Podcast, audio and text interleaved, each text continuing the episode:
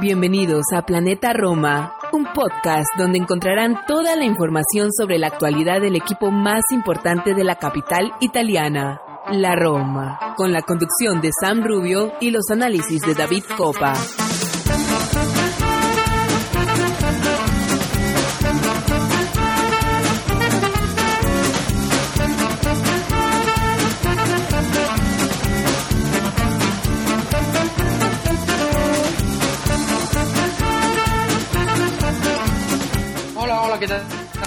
Episodio más de Planeta Roma Podcast. Hoy, episodio número 227 de este su programa Rossi, donde siempre intentamos analizar, comentar y debatir sobre nuestra querida llamada Roma, que en los últimos días pues, nos está pegando unos palos terribles.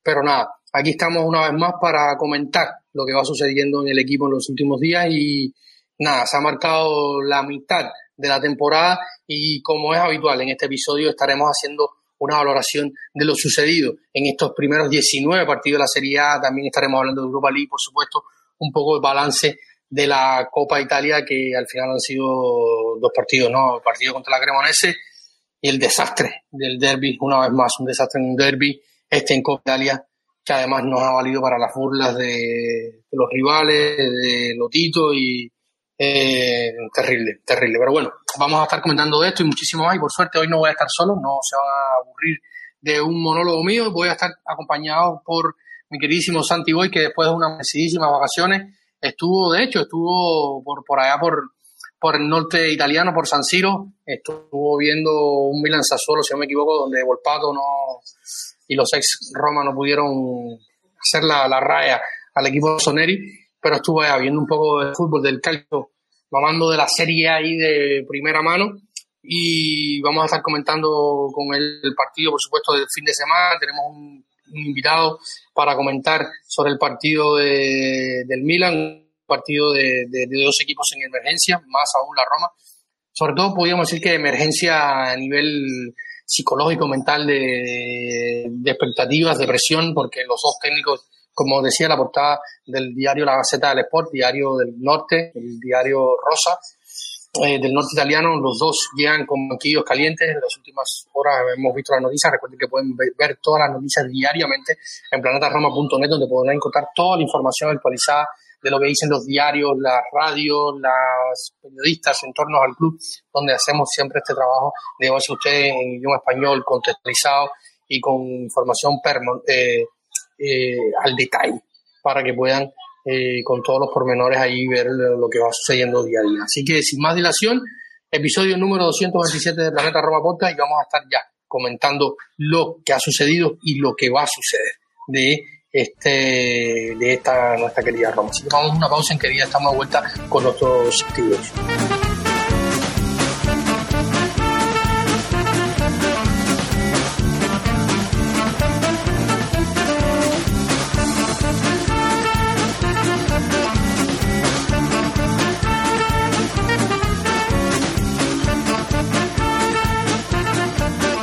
Santi Boy, bienvenido de vuelta, primer episodio de 2022 para ti y un placer tenerte de vuelta para acá eh, para comentar un poquito eh, todas estas cosas que ya hablaba en el, en el inicio, amigo. Hola David, el placer es mío, encantado nuevamente de estar en los micrófonos de, Planeta Roma Podcast, eh, dirigiéndome a toda la afición que, nosotros tenemos y, bueno, es, cierto, he estado estas navidades en Milán, Tuve el placer de ver eh, un estadio tan emblemático como es eh, el de San Siro, eh, el más allá del partido, que, tú también has hecho pequeño spoiler de él, ¿no? Con, esa participación de, de Volpato. pero, pero bueno, muy bien, muy, muy divertido, muy bonito Milán. Estuve también en Bérgamo, allí no pude ver partido. el partido de, del Atalanta se jugaba la misma mañana que se jugó el del Milan, al que asistí, por lo tanto, por incompatibilidad de horarios, dado que era un viaje familiar, tampoco era cuestión de, abusar, pero estuve en ambas ciudades, muy recomendable Bérgamo, muy recomendable. Eh, y Milán, obviamente, pues todo el mundo conocerá sus, eh, eh, digamos, eh, en places emblemáticos, el Duomo, la Galería, etcétera, la Scala, el teatro, ¿no? hay muchas otras tantas cosas por ver en, en Milán y cerca y cerca de la, de la ciudad, del próximo equipo al que nos enfrentaremos, porque creo que eh, vamos a hacer una pequeña retrospectiva, vamos a mirar un poco para atrás, pero está en la situación más para mirar hacia adelante que para mirar hacia atrás. Eh, yo, para mí un placer tenerte de vuelta aquí, porque el último partido, el último episodio donde tuve que hablar tantísimo de Pinto, intenté hacerlo breve, pero era demasiado. Me habían llegado muchísimas preguntas de todos, porque fue un poco una sorpresa con el tema de, de, la, de la dimisión o la, la rescisión consensuada del contrato del director general, Thiago Pinto. Eh, llegaron un mutuo acuerdo con la directiva, se, se, se, despide. Y de esto me tocó hablar a mí todo el tiempo y nada, eh, y siempre es un placer tenerte por acá de vuelta. Vamos a hablar, Santi, de, lo sucedido en esta primera vuelta. Vamos a tratar de poner nota eh, a una primera mitad de la temporada gris, por así decirlo, donde ha habido muchísimos problemas, hay que decirlo. Eh, muchas veces se acusa, se acusa a José Mourinho de, o sea, de que busca siempre excusas cuartadas y, trata de poner siempre un paraván eh, con todo lo que tiene que ver con el juego, los resultados y tal. Pero lo cierto es que ha habido muchísimos problemas, ¿no? Y estamos teniendo problemas desde el inicio del verano, cuando la pretemporada se, se, rompió, no podía hacer como estaba planificada por el club. Tuvieron que hacer un, dar un golpe de timón a última hora, cambiar y de ahí en adelante todo ha sido problemas y más problemas hasta la confección del equipo y hasta los resultados en el campo. Eh, ¿Por dónde empezamos, amigo mío? Vamos a empezar por la Serie A. Eh, ha, terminado esta última vuelta. Eh, 19 partidos y la clasificación, a pesar de que estamos octavos puestos a 4 puntos de 4 o 5 puntos de la zona Champions, pero se viene un partido el fin de semana que te puede incluso poner más abajo porque hay otros equipos de, que vienen de abajo hacia arriba, pienso en el Torino, por ejemplo, que lo están haciendo muy bien y han empezado el año pisando fuerte, con otras condiciones, y la Roma, además de todo, empieza el año, ya ha salido a Moon este martes, la Roma, el club, la directiva, había hecho un acuerdo con la, con la Asociación de Fútbol iraní para extender la estadía eh, o retrasar la partida, como quiera verlo usted, de Sardar Asmun hacia la Copa Asiática, y con el fin del partido ante la Lazio partido Sardar Asmun, o sea, lo que es un jugador menos, tenemos tres en copas eh, asiáticas africanas, en Diga, Aguar y Asmun, eh, además de los lesionados de turno, y muy pocas alternativas para un partido que nos pueda aún poner peor ya para el inicio de la segunda parte de la, de la temporada. Santi, una temporada que empezó como ha sido hasta ahora, ¿no? Eh, un ataque que intentaba, problemas en los segundos tiempos, una defensa inoperante, que después se, se logró irse armando, pero los resultados son los que son. Yo, yo, creo que podemos analizarla desde diferentes perspectivas. Una de ellas es la del juego. La del juego, que nos escucha de forma habitual, no le va a sorprender en absoluto lo que voy a decir a continuación. Y es que sí que ha habido una evolución, que bajo mi punto de vista es positiva, porque creo que se adapta muchísimo más al juego, a las características, perdón, de los jugadores que tiene ahora mismo en la plantilla, en la Roma.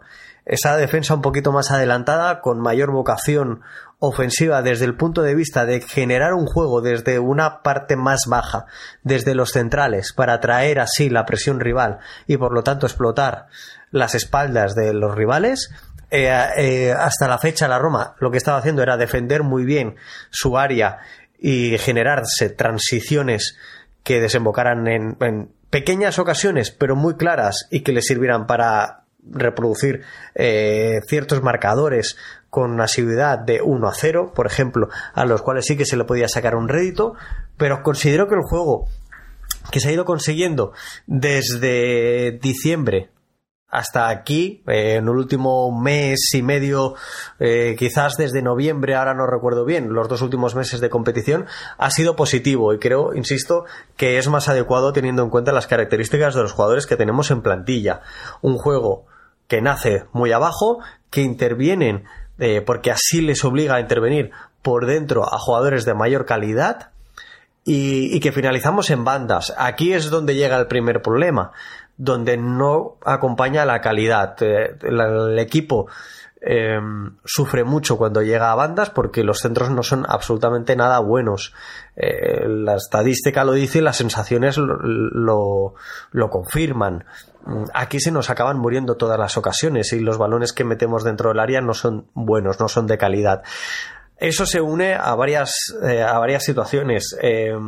jugadores que no han dado el nivel, jugadores que han estado lesionados y han impedido tener más continuidad al equipo en esta, en esta sintonía y por lo tanto vemos como es un equipo que un día te da una cara y otro día, tres días después o siete días después, te muestra otra contraria, ¿no? Otra, otra muy opuesta.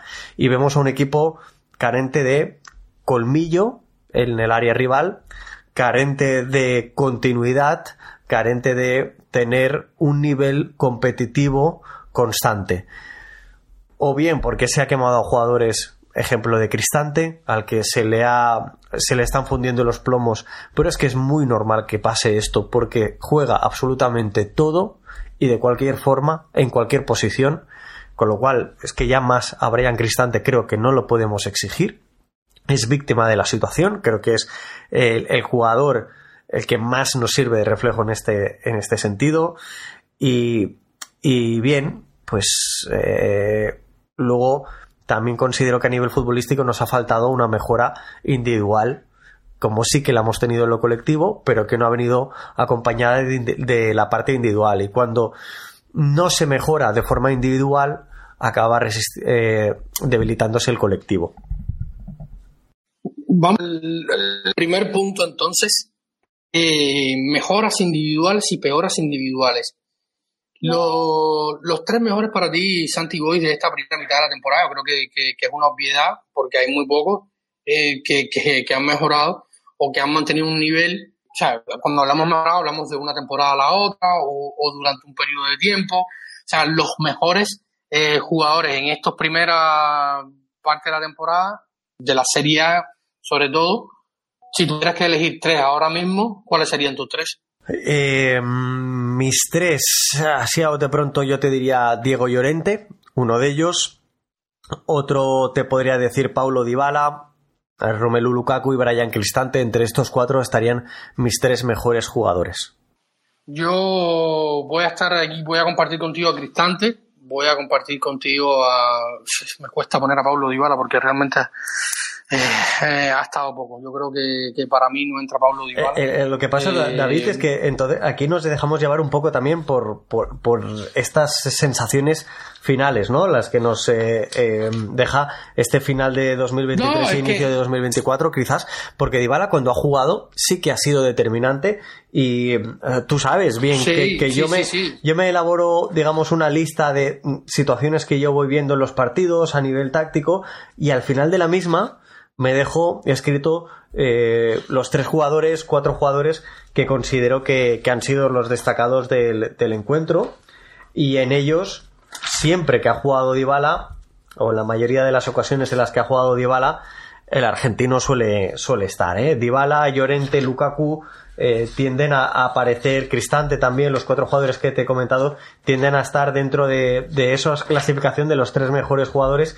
que ahora bote pronto estoy revisando y que para el próximo capítulo, lo que te parece, para el próximo programa, lo que te parece David, eh, si quieres, lo que puedo hacer es un resumen de la misma y os diré, bajo mi punto de vista, quién han sido con todos los partidos de esta primera vuelta eh, los jugadores que más, que más MVPs en cierta manera yo, esto es sumamente subjetivo, eh, le he podido llegar a dar. Pero sí, evidentemente están Dybala, Lukaku, Cristante, eh, Llorente, como decía, Indica también aparece por aquí, Paredes de vez en cuando también, de forma esporádica, pero, pero poco más. Eh, ¿Cuáles son tus tres? Mira, hablando de Dybala, el problema es que han sido 19 partidos contando la, contando la, la, la, Liga más la Europa League y la Copa que ha jugado los, o sea, jugó un partido de Copa, bueno, un partido de Copa al final jugó 45 y 45 contra la Comunense no empezó y si lo terminó y contra la Lazio lo empezó no lo terminó, al final son 90 minutos, un partido de Copa más la Serie y, y la Europa League. O sea, para, en Serie A solamente han sido 13 partidos, 13 titulares y 5 goles y 6 asistencias, o sea, de que te está haciendo 11, eh, de los 13 en 11 partidos, te influyó en el resultado. Por lo tanto, es un jugador que te influye bastante siempre que juega. Y de hecho, en el partido de Copa Italia eh, contra Lazio, que fue un, primer tiempo muy soso, ninguno de los dos quería perder la clásica estrategia de, de, de Sarri de, de no hacer nada, simplemente esperar, evitar en el partido, esperar el error de la Roma que al final llegó y, eh, y cuando tuviera oportunidad contraatacar por las bandas, por unas bandas que siempre le ganaba la espalda y, en fin, pero el único de esa salida del molde de los jugadores en el campo por los dos bandos era Pablo Dybala, que tenía un balón, te tocaba con un regate, te creaba un espacio y te hacía una jugada. O sea, sabías que es el diferente de la cancha, de la Roma y de, varios equipos de la Serie A.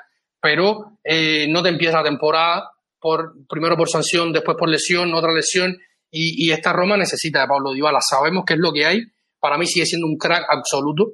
Pero esta Roma hoy necesita lastimosamente de gente de pico y pala. Necesita de Cristante, necesita de Eduardo Boe, de Gianluca Mancini, necesita de gente que le aporte con regularidad día a día. Y yo creo que probablemente por ahí estarían los míos, ¿no? Cristante, que han sido los que más tienen pico de rendimiento eh, eh, estable de 90 en 90 minutos. Y, para mí son esta gente porque esta Roma lo necesita por una cuestión que ya hemos hablado muchísimas veces aquí, la plantilla es la que es, Renato no te, has, no te ha jugado un partido, eh, Aguar, entre lo malo que ha jugado y, que, también ha estado lesionado, no te aporta nada, tienes el medio campo flojo, eh, el ataque un poco más de lo mismo, aunque se ha recargado todo, el peso sobre Lukaku, pero eh, a grosso modo yo creo que por ahí los mismos estarían, ¿no? Cristante, Eduardo Bove, que quizás lo vamos a mencionar probablemente en otro apartado, y eh, Gianluca Mancini. Yo creo que además la temporada de Orente es suprema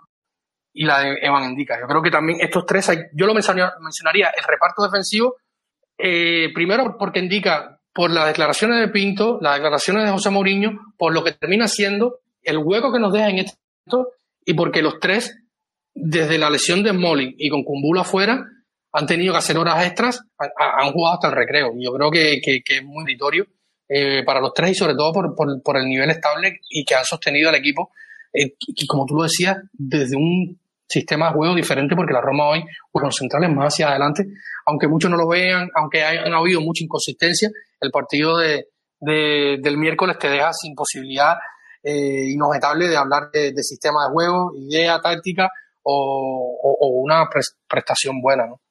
Eh, el problema es la que te decía antes de la que tú también mencionabas la consistencia. Consistencia en que seas capaz de replicar un tipo de juego. Mm, la Roma hemos visto capaz de jugar de una manera determinada contra equipos de la parte media baja de la tabla e incapaz de replicar esta idea con la parte media alta de la tabla. Si damos un pequeño vistazo a la clasificación, nos encontramos a, acabada la primera vuelta de la Serie A, un equipo octavo en la clasificación con 29 puntos a 19 del líder a 4 de la Champions. 19 del líder es una burrada, es una absurdez. Que sí que el Inter tiene mejor plantilla, que sí que la Juventus también, y, y en este último caso tampoco juega competición europea. Todo lo que nosotros queramos decir, no nos faltará un mínimo de razón. Las lesiones, lesiones tienen todos los equipos absolutamente todos, más o menos determinantes, pero todos los equipos tienen lesiones. Quizás aquí el problema no es de las lesiones no es de los jugadores, sino de la planificación. Problemas económicos, muchos equipos también los tienen, los problemas económicos. Pero lo que no puede pasar es que si vas octavo, significa que tienes siete equipos por delante y no estás contando al vigente campeón, que es el noveno, porque está haciendo una temporada igual de buena que la nuestra. Entiéndase lo de buena como ironía. Aquí a la Fiorentina incluso la podrías llegar a esperar. Porque el año pasado ya opositó durante gran parte del campeonato a estar ahora mismo en, esta, la posición que está actualmente. Al que no puedes esperar es al Bolonia. Oye, pues honores. Su mérito tiene. Eh, a los, eh, al equipo de, de Reggio Emilia. Pero el resto de equipos, oye, contra el Milan pierdes 1-2, contra el Inter pierdes 1-0, contra la Juventus pierdes 1-0. Contra la Bolonia también pierdes, ¿eh? Contra la Lazio empatas 0-0. Contra el Atalanta empatas 1-1. Contra la Fiorentina empatas 1-1. Y en Napoli, que es el único que va por detrás, acabas ganando 2 a 0. Entonces, de los 7 partidos que tú has jugado contra los rivales que tienes por delante, no has ganado ninguno. De 7 ninguno. Tres empates, cuatro derrotas. Entre los nueve primeros, si te quitas a ti esos ocho, solo hay una victoria. De ocho rivales directos solo tienes una victoria, pues entonces la clasificación no miente. La clasificación te lleva donde debes estar. No puedes ganar solo al Frosinone, al Monza y a la Salernitana, que tampoco la ganamos, en realidad. Tienes que ganar a alguien más. No puedes ser anticompetitivo. Y mm, resultados ajustados. Me da igual. Resultados son victorias o derrotas. Y es lo que te acaba poniendo o en posición de Liga de Campeones, en posición de Europa League, en posición de Conference League o en ninguna competición europea. Obviando, evidentemente, una opción de luchar por el campeonato, que ninguno lo hemos pretendido en ningún momento, cierto es, pero tenemos a Dybala y a Lukaku como delanteros. Si estos dos delanteros estuvieran jugando en otro equipo, estaríamos diciendo que ese equipo tiene la obligación de estar muchísimo más arriba porque tiene a esos dos jugadores. Y seguro, seguro que no estaríamos diciendo una tontería. Entonces, al equipo le falta mucha, mucha, mucha continuidad pero continuidad de dar la misma cara de delante. que, fuimos a San Siro para jugar contra el Inter y dimos una imagen lamentable, penosa. Luego jugamos muy bien. Hay otros partidos, oye, mala suerte contra la Fiorentina, los expulsiones. Mala suerte entre comillas, que la, la patada que dio Lukaku bien merecida tenía la tarjeta roja. Podemos ver fantasmas donde queramos, en los árbitros, eh, donde queramos. Porque también hay que plantearse qué estamos haciendo de mal para que cada árbitro que nos que, dirige el encuentro sea el más malo del mundo en esa semana. algo también estamos planteando mal aquí. Pero la realidad es que a nivel de juego nos está faltando mucha continuidad. ¿Que hemos dado una vuelta de tuerca más? Sí, que para mí es positiva, también. ¿Es suficiente? Claramente no.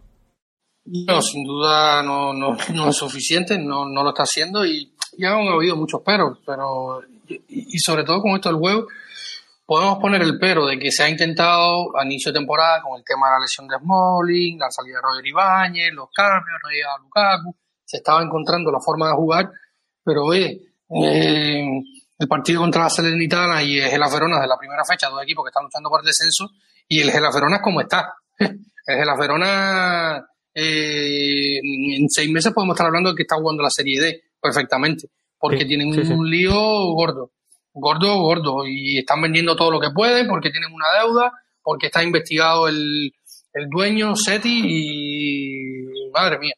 La Salernitana ha vuelto a cambiar el director deportivo, han tratado de tirar por de la vieja confiable con Sabatini, a hacer 11 fichajes en 30 días y tratar de hacerle heroica con, con Pipo Inzaghi porque el equipo no va y, ha perdido en estos dos partidos, ha perdido 5 puntos, que, que, que te tiene con 8 menos con respecto a la temporada pasada. Luego el partido contra el Genoa fue un desastre. O sea, ya han habido partidos desastrosos, muchos, por, por, por, varias razones, pero las, la realidad es esta, ¿no? Y, ahora yo te, ahora yo te digo, eh, estaba, pensando mientras conversábamos esto, te decía, pensaba pasar al siguiente punto y decirte, Santi, dime tu mejor el mejor partido de la Roma de 90 minutos consistentes dentro de la Serie A, dentro de estos primeros 19 y a, mí por lo menos me cuesta encontrarlo. Sí, eh, eh, entiendo que, te cueste que te cueste encontrarlo. Eh, durante varios partidos hubo un momento de la temporada, quiero recordar finales de, de febrero inicios de, de, perdón, de febrero, finales de octubre, inicios de, de noviembre, en el que el equipo se prácticamente abonó a la, a heroica ganando varios partidos de forma consecutiva en los últimos minutos de, partido, ¿no? Em, algo que yo ya lo dije en su momento, no me parece positivo. Por un, ah, sí que podemos exprimir y sacarle el jugo de decir, el equipo tiene la grinta, que se dice en italiano, tiene el ánimo, tiene la ambición, perfecto, pero no te puedes abonar. Si te estás abonando a ello significa que te está faltando mucho juego en realidad, que hay muchas cosas que tú trabajas, pero que no se ven reflejadas durante el partido y que no puedes obtener esos frutos, ¿no? Em, dicho esto, eh, el partido, si yo tengo que rescatar uno, creo que me quedaría probablemente con el de Cagliari 1, Roma 4, que jugamos en Cerdeña. Eh, quizás lo haga de forma engañosa porque es el, resultado creo, más abultado de esta primera vuelta de la Serie A, algo que nos permitió ver el final del encuentro con mayor tranquilidad y seguramente esa buenísima sensación es la que me dejó el buen sabor de boca, pero fíjate que es un, partido en el que se lesiona a Dybala en el primer tiempo, pero el equipo sigue dándole la cara al encuentro, algo que por ejemplo no hizo contra la Fiorentina y sigue jugando muy bien. Y en aquel partido Lukaku y Velotti juegan muy muy buen partido y muestran una sintonía entre ambos eh, excelente. Y también funcionaron muy bien los carrileros en ese partido. Los, los laterales eh, se llegaron y tuvieron profundidad y tuvieron relevancia en los goles de la Roma. Con lo que muy probablemente en cuanto a Serie A, ese me parezca uno de los partidos más redondos que ha jugado el equipo, pero estamos hablando de un recién ascendido y que recuerdo perfectamente como en el partido en el programa de previa dije que este Cagliari no tiene nivel de Serie con lo que probablemente sea engañoso. Probablemente, yo no había pensado en eso, ahora mirando un poco eh, el calendario, que remontarse hasta para ese partido para el 8 de octubre, partido donde también se como tú decías, selecciona Dybala. Yo voy a mencionar otros partidos que me gustaron mucho eh, y creo que fueron los más consistentes, eh, entre comillas. Por ejemplo, recuerdo el, el Roma Leche, otro partido contra un equipo de abajo, eh, pero fue un partido donde se hicieron muy buenos 45 minutos contra un equipo que, que tiene cierta manera de jugar, pero que la Roma supo tener cierta continuidad al juego y, lograr sacar el resultado adelante. Pienso, por ejemplo, en el partido contra el Udinese, el partido contra la Fiore, a pesar de que no se logra el resultado por juego, al menos la intención inicial se mantuvo. Y luego probablemente eh, Atalanta también se jugó un partido muy consistente a nivel de juego en ambas mitades. Y, por último el, el, Roma-Napoli, pero bueno, el Napoli en este momento como no deja de ser un, un rival complicado por, porque el orgánico de la plantilla así lo, lo dice, pero un partido que termina con dos expulsados para ellos y, y, tiene muchas muchas interrogantes, sobre todo por lo que te puede ofrecer el rival. Creo que estos, a grosso modo, serían los partidos con mejor performance de la temporada por parte de la Roma en Serie A. Sí, sí, coincido bastante. Yo probablemente eh, la victoria eh, a domicilio contra el Cagliari que he comentado y la victoria como local en el Olímpico contra el Napoli eh, sean los dos partidos que, yo tenga más en mente como, como partidos eh, más buenos del equipo en esta primera vuelta de Serie. Dicho eh, es obvio lo que voy a decir, pero todos aquellos que nos escuchan nos pueden dejar también su apreciación, tanto en Twitter, en iBox, en la plataforma, si en la que la plataforma que lo escuchan el programa lo pueden hacer, como también, por ejemplo, en YouTube, y, nosotros también poderlo comentar y, discutir eh, partidos y todo lo que vamos a hablar ahora, como la pregunta que me has hecho, ¿no? ¿Cuáles eran los tres mejores jugadores de, este 2023 en cuanto a la temporada actual se refiere del equipo? Todas estas cuestiones no las pueden dejar escritas. Y, David, ¿por dónde continuamos?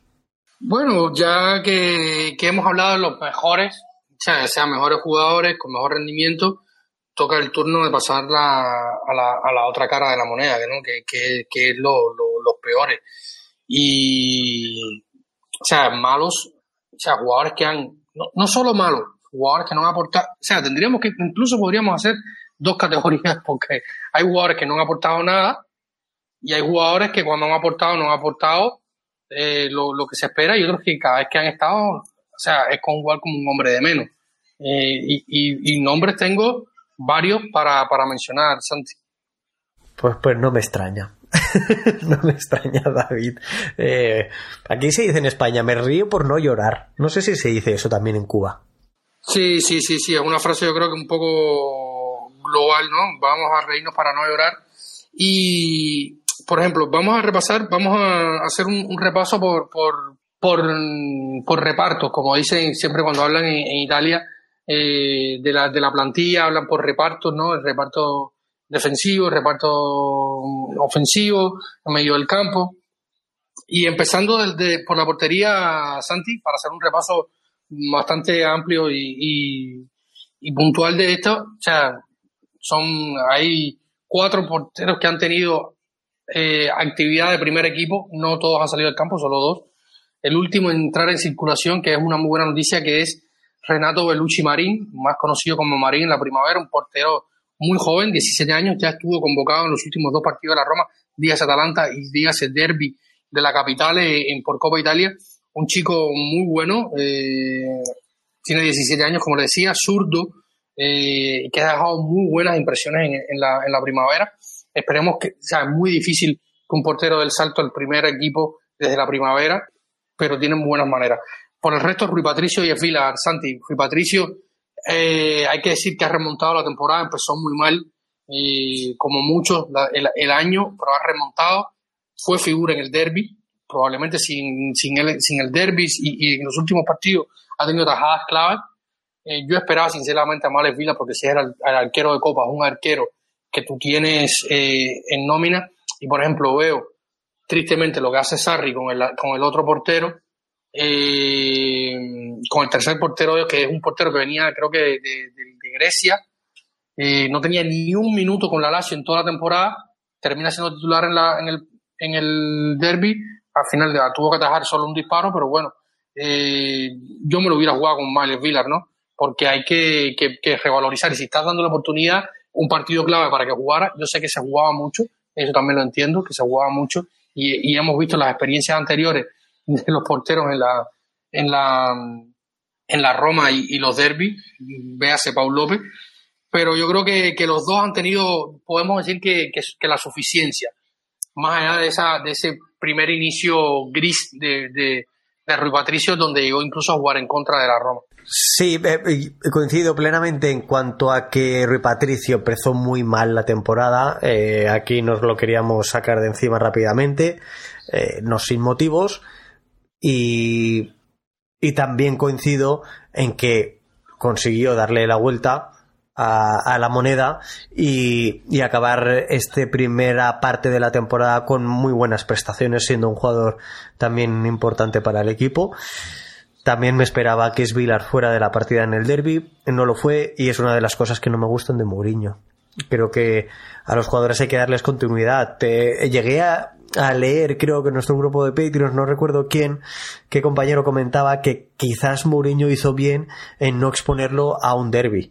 Pero también hay que tener en cuenta cómo puede caer esta situación, esta decisión en la moral de un jugador sabedor que la competición que él juega es la coopera, sea europea o sea eh, local, sea italiana, pero su competición es la, la coopera y que la habitual de liga, en la Serie A, no tiene cabida, no tiene minutos. Por lo tanto, son 90 minutos que Svilar no disputó. Y no disputó porque hubiera motivos. No podemos decir que hiciera mal partido eh, contra la Cremonese. No podemos decir que no. se ganara su puesto en cualquier equipo, en cualquier enfrentamiento de la fase de grupos de la Europa League. No lo podemos decir, con lo cual creo que debería haber ocupado el arco independientemente del nivel que ahora mismo ya esté mostrando, por suerte nuestra, Rui Patricio. Y tengo que decir que, el, que el, nivel de, de, de Miles Vilar cuando ha jugado ha sido muy bueno. Me gusta un, portero muy proactivo eh, en su área, trata de dominar su área y, a mí me gusta mucho eso porque ya Rui Patricio, sabedor de quien tiene eh, condiciones que van en detrimento por su edad, o sea, condiciones físicas y, y de reflejo y tal. pero Vilar es un portero que, que encarna probablemente los cánones del portero moderno que va bien a los duelos, que juega bien con los pies, eh, o sea, dentro de, sus limitaciones y quizás pudiera crecer un poco más, ¿no? Y a mí me, parece que, es justo que, lo digamos. Y, lo mismo para, para Rui Santi. yo, yo agradezco muchísimo la estabilidad dentro de los tres palos, a pesar de esos episodios muy esporádicos, porque no han sido muchos, yo creo que, que han sido por momentos, que le ha dado a un hincha como nosotros de la Roma de toda la vida y que en los últimos años veníamos viendo sufriendo. O sea, el hincha de la Roma con, con Olsen, con, con Paul López y eh, con Mirante, eh, quizás con Fusato menos porque era la esperanza esa que teníamos del chico un poco como el que podía sobresalir, incluso un derby Fusato y lo hizo bien. Eh, el resto, desde que se fue Allison, o sea, el, el, hincha de la Roma sabía que era disparo a puerta por gol. Y yo creo que cuando Rui Patricio, que no va a renovar su contrato, muy probablemente ya estamos a de que se acabe la temporada. O sea, se acaba en verano, pero a estas alturas y con un, con un director deportivo saliente es muy, muy, muy probable, 95% probable de que Rui no renueve su contrato con la Roma y cuando se marche yo las gracias y, lo voy a mantener un buen recuerdo de, de Rui Sanz. Sí, eh, es que mm, todo lo que has dicho creo que lo podemos suscribir cualquier, cualquier aficionado de, la Roma. Eh, Rui Patricio nos ha dado una estabilidad que necesitábamos muchísimo en la portería, pero creo que los ciclos profesionales, sean deportivos o de cualquier otra índole, en el mundo y en nuestras carreras profesionales todo tiene su ciclo. Y, y el de Rui Patricio creo que se cumple este año con la Roma y que hay que pensar en el relevo. Y si, la apuesta es Vilar, a mí ahora mismo me parece bien. Eh, lo que necesitamos es una decisión y unos argumentos que respalden la decisión y tirar hacia adelante con ella. Eh, Patricio termina contrato este mes de junio. Es Vilar, si no me equivoco, aún le queda contrato hasta 2027. Y son 24 años de portero. Aún tiene capacidad para crecer o debería tenerla y habría que apuntar bien cuál es el, portero que podría venir a sustituir en una hipotética salida de Rui Patricio cumpliendo su contrato si no hay una renovación eh, antes del mismo, ¿no? Antes de la finalización del mismo. Porque se habla de muchos nombres, si esos eh, nombres que por ejemplo me viene a la cabeza, eh, a Carnesecchi, que lo hemos podido ver últimamente en duelo ante la Roma, sí que también es un portero muy joven y habría que, ver qué encaje eh, hay entre, un, entre dos porteros que son muy jóvenes y que como guardametas tienen mucha carrera por delante, pero no para pasárselo a la sombra uno de otro. yo lo tengo muy claro, por ejemplo, Carnes Di Gregorio no va a Roma, solo porque el Monza eh, con Galiani sabemos cómo funciona y cómo vende y cómo y probablemente con el nivel que está teniendo Gregorio, lo más probable es que haga el camino, como siempre digo, de, de, vicario. Carnesegui no te lo va a vender la Atalanta, porque no te lo va a vender. Miren lo que nos hicieron con Dúa Zapata con Carnesegui. Si te lo quieren vender, te pedirán 50 y si probablemente tú ofreciendo 50 te tendrán tres meses negociando y no te lo van a dar. Eh, y luego yo lo tengo muy claro, si hay que pensar en alguien, sería Waldemiro Falcón, eh, que a mí me encanta, romanista, un hombre que tiene muy buenas prestaciones, conoce la plaza, sabe a, lo que se enfrenta y a dónde iría, y, pero igual es muy difícil. es una opción mucho más barata, pero habrá que ver ahora que se va a Pino, que era el que tenía eh, una, grandísima relación con Paco Orbino, el director deportivo del Leche, y que siempre se habían tirado flores, ¿no? Pero bueno. Eh, siguiente reparto, Santi, la defensa. Yo creo que si vamos a hablar de, de defensa, ya lo hemos comentado antes, porque al final han jugado, ¿cuánto? Eh, mm, los dos partidos de Mali y luego se, se, fue a un paseo por las cuevas de Saturno.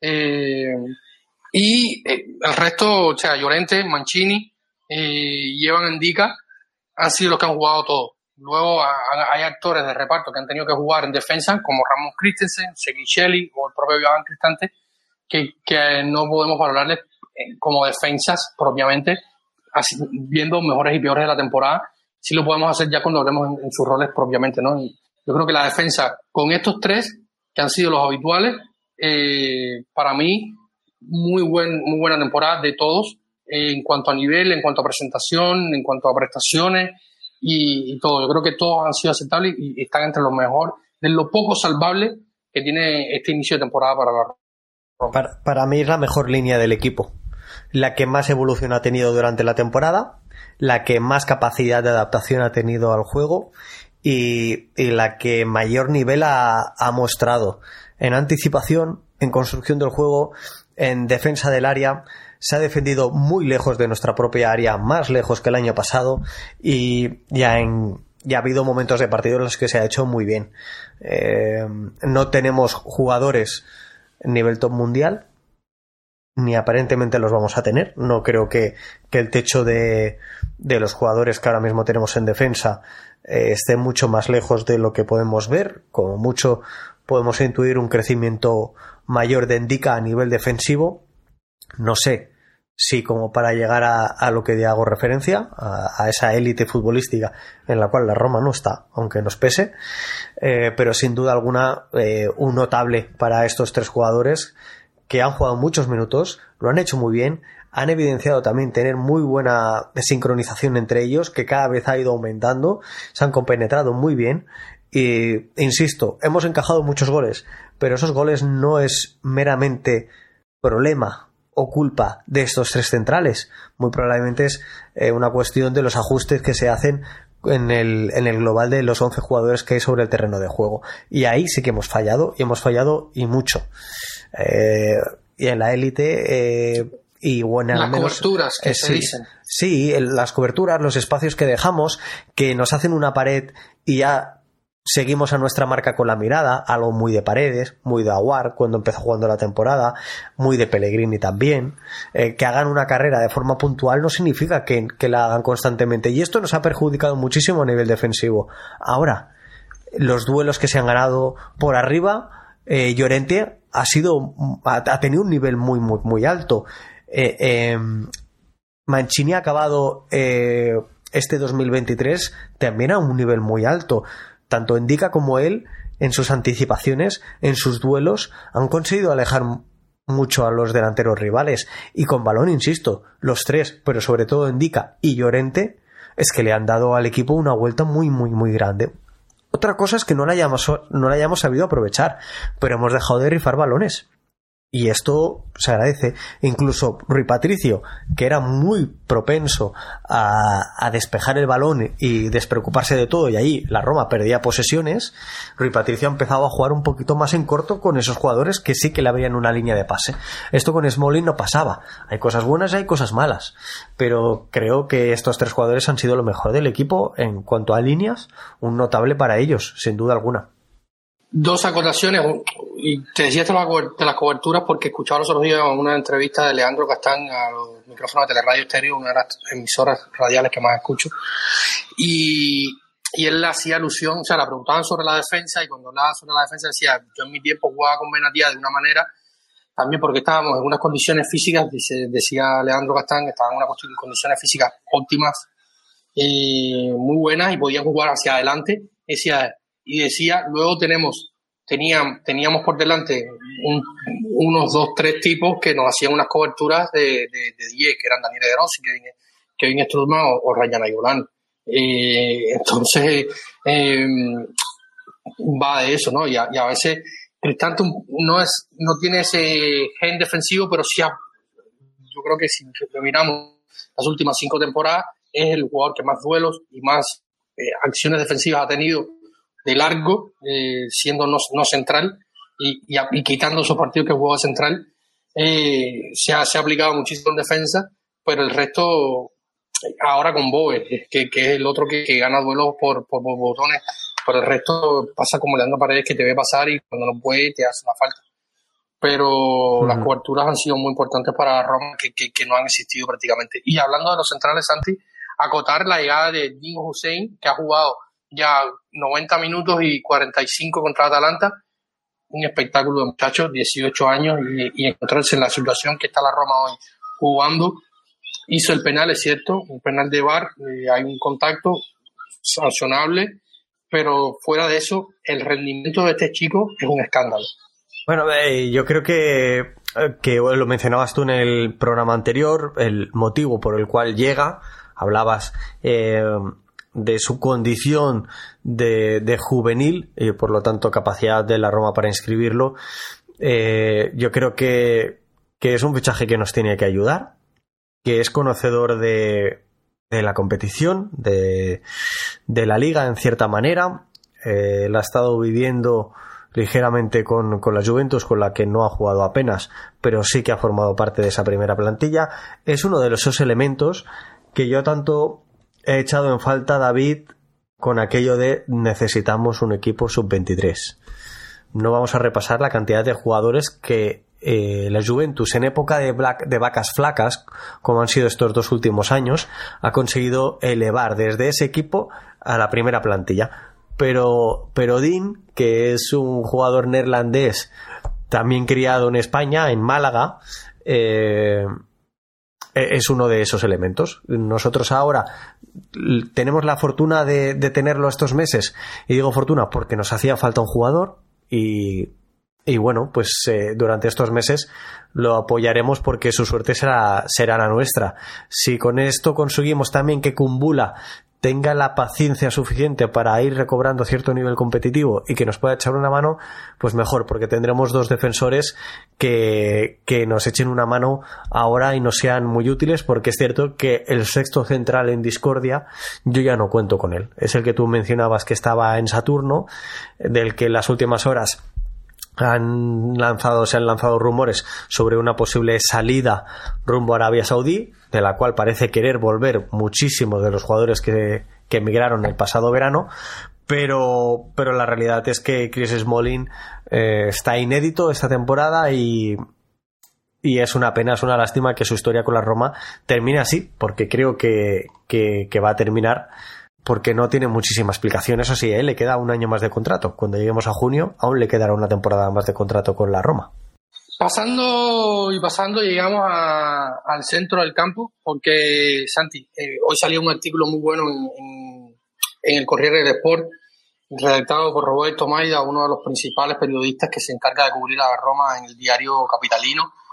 Y es triste, o sea, los números en cuanto a todo, o sea, si vemos, tomando el último partido como referencia, que es el de la Copa Italia, el derby contra Lazio, los centros buenos de, de, los, de, los, de los jugadores que estuvieron en las bandas no existe. Y luego, o sea, se habla mucho de los duelos, pero si vamos, eh, de los, de los centros, pero si vamos a, los duelos y a los reales, o sea, Zaleski intentó uno y lo perdió. No, no, no quiero hablar de Ricardo porque es más de lo mismo. O sea, el tema de los carrileros en la Roma hoy es triste. O sea, sector deficiente, ni lo vamos a hablar. Zaleski. O sea, hay, dos que tienen un pero muy grande y es que son dos jugadores reconvertidos. Hoy hablaba un, tipo que a mí me encantaba mucho cuando estaba en la cantera de la Roma, luego cuando estuvo en el primer equipo. Y, es un futbolista que siempre de esos canteranos que uno le pone el ojo, que es Gaetano de Agostino, muchos se acordarán de esa generación de a los que peinamos, estamos empezando a peinar canas y, los que no están empezando a peinar nada porque se le está cayendo el pelo. Y es una referencia a, a, la alopecia de Santi, pero no pude evitar hacer el, chiste. Pero Gaetano de Agostino hablaba, por ejemplo, de algo que tú mencionaste ya con el tema del carrilero izquierdo, del zurdo, la posición del cuerpo, la hora de, de, encarar al rival y cuando hablaba, por ejemplo, él ponía este pero para el Charawi y Zaleski, que son dos jugadores reconvertidos a la a carrilero izquierdo, que han aportado en su momento. Zaleski ha tenido además un momento personal que no le ha ayudado. Y decía que veía eh, a Zaleski más de una mezzala, que yo probablemente concuerde con él, eh, pero el resto, el resto un poco y nada. Yo creo que de los que mejor, de los que se salvan esta temporada, de la de esta del deficiente muy justo, es Rasmus Christensen que además ha tenido que estar echando una mano de central en los últimos días y lo ha hecho bastante bien. Aquel partido contra Sassuolo en el Mapei, le salvó la temporada o le revivió la temporada a Ramos Christensen, que es uno, al menos por gana, actitud, concentración y, coherencia de un nivel de juego increciendo, lo está dando. El resto, completamente deficiente. Con peros y sin peros, deficiente completamente el nivel de los carrileros de la Roma. Sí, eh, empezó por la derecha, Christensen que está cedido por el Leeds, Carlos Bichelik eh, son los integrantes de ese carril diestro, tanto el turco como, como el danés han jugado de centrales, eh, centrales por la derecha. Carlos lo llegó a hacer durante un partido, si no recuerdo mal, pero de forma muy, muy, muy puntual. E, el nivel ha sido pobre. Christensen, desde el gol que marcó contra el Sassuolo en Reggio Emilia, eh, ya ha, subido sus prestaciones, su nivel de confianza se ha notado, es de agradecer. Aún así, podríamos debatir sobre si tiene o no tiene el nivel suficiente para jugar en la Roma. Probablemente si el equipo fuera otro o en mejores condiciones no habría ningún problema. Ahora, en momentos de debilidad eh, parece que tampoco te valga nada y quizás sea el caso también de Erasmus Christensen. ¿eh? Pero bueno, en la derecha podría coincidir en el que con las sensaciones finales me quedaría únicamente con el danés. En la izquierda tenemos a, Leonardo Spinachola, tenemos a, Nicolás Zaleski y podríamos incluir a Stefano El Sharawi, aunque me resisto un poquito más que tú, ¿eh, David. Yo creo que el Sharawi esta temporada venimos viéndolo mucho más habitual de segunda punta. Eh, de, de Mechala, como mencionabas tú antes, de jugador en la media punta y menos de carrilero, aunque sí que ha actuado evidentemente de forma puntual cuando el equipo ha necesitado tener una mayor vocación ofensiva y vivir más que aparecer en ese costado izquierdo por parte de, de Stefan El Sharawi. Lo de Spinazzola es insostenible. Dicho esto, debemos tener muy claro algo. Spinachola, de todos los seis jugadores que hemos mencionado, incluyendo al Sharawi, es el más determinante de todos. Y si Spinachola sale en este mercado o en el siguiente, con finalización de contrato, irá para algún equipo y hará muy buenos números. Y alguien dirá, pero ¿cómo hemos sido capaces de desprendernos de este jugador? Y habla de contexto, habla de en qué posición lo colocas, cómo lo colocas y cómo quieres jugar. Spinachola es un buen llegador. Tiende a decidir mal, pero tiende a generar mucho volumen de llegadas. Y por lo tanto, a base de volumen, evidentemente vas a poder segregar oportunidades eh, buenas y por lo tanto pases y goles. Pero en la Roma actual es insostenible el nivel que está teniendo Spinazzola y por eso ha desaparecido de los once titulares o de los jugadores importantes en las últimas fechas. Eh, eh, es insostenible. Es un jugador que no gana línea de fondo de forma habitual cuando se está jugando para ello. ¿Por qué digo esto? Porque es que, y lo ha dicho Mourinho en las últimas ruedas de prensa, eh, la Roma es un equipo que, como antes decía, empieza a generar el juego muy abajo, atrae presión, llega primero a salir por, normalmente por el costado derecho para intentar contactar rápido con Dybala y en esa zona del centro del campo en la que pueden mezclar Pellegrini, Dybala, Cristante, Paredes genera mucha superioridad numérica también con la caída de Lukaku. A partir de aquí, ¿dónde se genera la superioridad de la Roma? En los costados, normalmente en el costado izquierdo, atacada de forma asimétrica, dándole mucho más vuelo a ese carrilero, izquierdo que ha venido siendo Spinachola durante el inicio de la temporada, que a ratos ha sido eh, de forma esporádica el Sharawi y que en otros momentos o en este último tramo final de temporada quizás hemos visto mayor protagonismo de, de En ese aspecto, Spinachola ha tenido una relevancia para el juego que él no ha sido capaz de cumplir. Al menos esa es mi opinión. Pese a que tener números ofensivos relativamente buenos, no son lo suficientes como para que sea el hombre que ocupe esa posición o ese lugar. Y por lo tanto, como defensivamente es un puñetero cero a la izquierda, que no sirve para nada defensivamente, y esto me duele en el alma decirlo, porque yo lo miro desde el sofá de mi casa y no estoy jugando como sí que lo está haciendo él, y por lo tanto creo que no tengo el derecho a decirlo, pero es que ya me llevan los demonios entre los centros pasados de rosca y, que defensivamente es una calamidad, pues es insostenible su permanencia en la Roma. Yo estoy de acuerdo contigo y yo sí lo voy a decir abiertamente. No quiero verlo más en la Roma, ni a él ni a Rick Castro. Ricky supo relanzarse, nos evitó un momento de tener a Matías de Chilo en la Roma, porque cuando recordemos cuando él llegaba del préstamo, estaba asumía Fonseca, llegaba del préstamo, volvía del préstamo del Feyenoord, se le iba a buscar acomodo, estuvo a punto de irse a lleno a Palanta, y el reemplazo iba a ser Matías de Chilio, que yo me hubiera acordado una soga en la sala de mi casa, porque de pasar de Cadro a de Chilio hubiera sido peor. Eh, nos salvó de De Chilio, remontó con Fonseca, se convirtió en el mejor lateral de la Roma, eh, el primer año de José Mourinho fue impecable, luego se rompió la relación y a raíz de toda esa toxicidad entre la relación de José Mourinho y, todo el, bucle mediático que se armó, no pudimos deshacernos de él y probablemente no podamos deshacernos de él. Esperemos que el próximo director deportivo que venga sea un tipo muy fuerte, con unos grandes contactos y con unos, unos, unos huevos bien puestos, porque tiene jugadores que sacar que serán muy difíciles son dos jugadores que no quiero ver, o sea, porque cuando ves la presentación de gente como Chini que está jugando con pubalgía, con Cristante que tiene 700 partidos en los últimos tres años y que no, no puede más, que Eduardo Boy, que en su momento salió de la cantera, se iba a la Serie C y se deja la vida en el campo, y, el propio Dybala, que a pesar de que tiene problemas con, físicamente, eh, se esfuerza incluso por hacer una buena fase defensiva, o tanto, y ver gente que simplemente no le importa la camiseta y no le importa estar en el campo, pues mira, váyanse. Y también José Mourinho en esto se, ve necesitado de que a veces tiene que hacer un cambio y no tiene más nadie. A veces yo, yo personalmente hubiera apostado por otros chicos. Tengo ganas de ver a Pagano, tengo ganas quizás de ver a, a otros a otros chicos más de la cantera, no sé, pero Pagano que no viene a, a, colación aquí porque es mediocampista, pero por, poner un ejemplo, pero se tienen que ir, simplemente se tienen que ir. Y un ejemplo de lo que tú decías para terminar con el tema carrilero, que nos hemos extendido más de lo que hubiéramos querido, el ejemplo claro de cómo utilizar a Leonardo Espinazola, quien una clase magistral de esto, ha sido Roberto Mancini en la Eurocopa.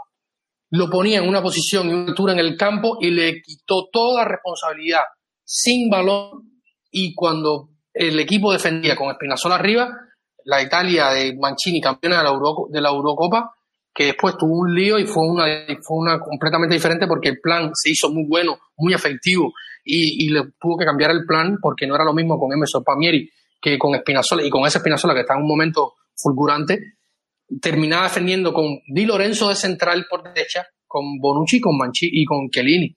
Y así terminaba defendiendo la Italia cuando, cuando Spinazzola atacaba desde la mitad del campo hacia adelante porque hacia atrás era muy poco. Yo creo que esa es la forma de la utilización de Spinazzola, Roma, que un poco intentó Fonseca hacerlo, intentó ponerlo por derecha, intentó ponerlo por izquierda y de ninguna manera ha funcionado, simplemente no, ha sido un periodo fallido. Así Eh, que eh, David, te- Santi te- medio te- del campo. No, no, Sí. no, no te preocupes porque al final le damos vueltas a lo mismo y es que uno de los jugadores más importantes y principales que debería ser tal y como se está jugando en la Roma actualmente es quien ocupa ese carrilero izquierdo y es el que no cumple con las expectativas. No, hay más, no hay más. E igual de la misma forma que hemos dicho, son relevantes los tres centrales por cómo se está jugando y su nivel es notable, en este caso es deficiente. Dicho esto, como yo antes he mencionado que las estadísticas de Leonardo Spenachola son buenas, que, voy a darlas, no vaya a ser que alguien me diga, oye, ¿y, cuáles son? ¿No? Eh, es muy sencillo. En cuanto a asistencias, el que más lleva eh, en la Roma, con seis, es Paulo Dybala. ¿Vale? Estoy hablando de todas las competiciones disputadas esta temporada. Spinachola con dos es el tercero, solo por detrás de Dybala y de Paredes que lleva tres. No son muchas. Dos. ¿Cuál es la expectativa de goles generados por esas asistencias? Aquí es el primero en la clasificación con 2,4 asistencias con goles. Podría estar un poco en línea de las dos asistencias que lleva, ¿no? La expectativa o el, expected assist eh, de, de Spinachola es 2,2. También el, más el que más del equipo. En, en pases clave, quien más ha hecho ha sido Dybala con 27, con 20 el segundo es Spinachola. En pases, en el último cuarto de ataque de la Roma, aquí ya desaparece, porque su porcentaje de acierto empieza a disminuir. Ahora, si no medimos ese porcentaje de acierto, ¿quién es el jugador que más balones mete al área rival? Con 32, Spinachola, el, el que más. Eh, claro, insisto, ¿eh? si buscamos ya el acierto, Spinachola sí nos- se nos cae. Pero si buscamos la cantidad, es quien evidentemente por la forma de jugar del equipo más oportunidades ha tenido de generar goles. Y que lleve solo dos asistencias. Por favor. Y nos metemos al centro del campo que al final entre una cosa y la otra han terminado jugando prácticamente los mismos. Leandro, Leandro Paredes, Brian Cristante, Pellegrini de vez en cuando, José Maguar que no está muy de vez en cuando, Renato, el fantasma Sánchez, Eduardo Boe y, los chicos, los, Manini, los Paganos, o sea, los que han debutado, el, propio D'Alessio que dio un, pequeño minutaje. Eh, pero aquí, o sea, para mí el mejor del mediocampo hoy está entre Cristante y, Eduardo Bobe y yo creo que, esto tampoco lleva mucho análisis. No, no, hay que darle muchas más vueltas. Eh, Cristante lo hemos mencionado antes, eh, lo tenemos absolutamente eh, fatigado y debemos recuperar, debemos darle descanso, hacer un plan físico con él para recuperar su mejor versión porque no podemos tenerlo así de machacado. Eh, creo que Bobe mm, reluce por cantidad de minutos que se le, que se le brindan, eh, que se le abren a raíz de lesiones de Pellegrini, de Sánchez y de Aguar. Si no, creo que no habría tenido tantos minutos. Me alegro infinitamente de su suerte, me alegro muchísimo. Em, todos recordamos a Bobe llorando apoyado en la portería después de que finalizara la final de la Europa League contra el Sevilla. Creo que es una imagen que todos vamos a arrastrar durante mucho tiempo y tener a jugadores así es súper importante en el equipo. No negocia los esfuerzos, además con balón ha ido creciendo más, que es lo que le veíamos, le veíamos exigiendo eh, al inicio de la temporada, con lo cual por mí, eh, excelente. Incluso en valor de mercado. Ojo que es el tercer centrocampista de la Roma eh, con, mayor valor de mercado. ¿eh? Ahora mismo voy con 21 años, por detrás de Cristante, por detrás de, de, Lorenzo Pellegrini. Entonces, yo creo que, que las prestaciones de Cristante y de Bove son buenas. Creo que Paredes, ofensivamente, también nos da un, un plus, pero que defensivamente tiene muchos momentos de, absentismo, voy a decir.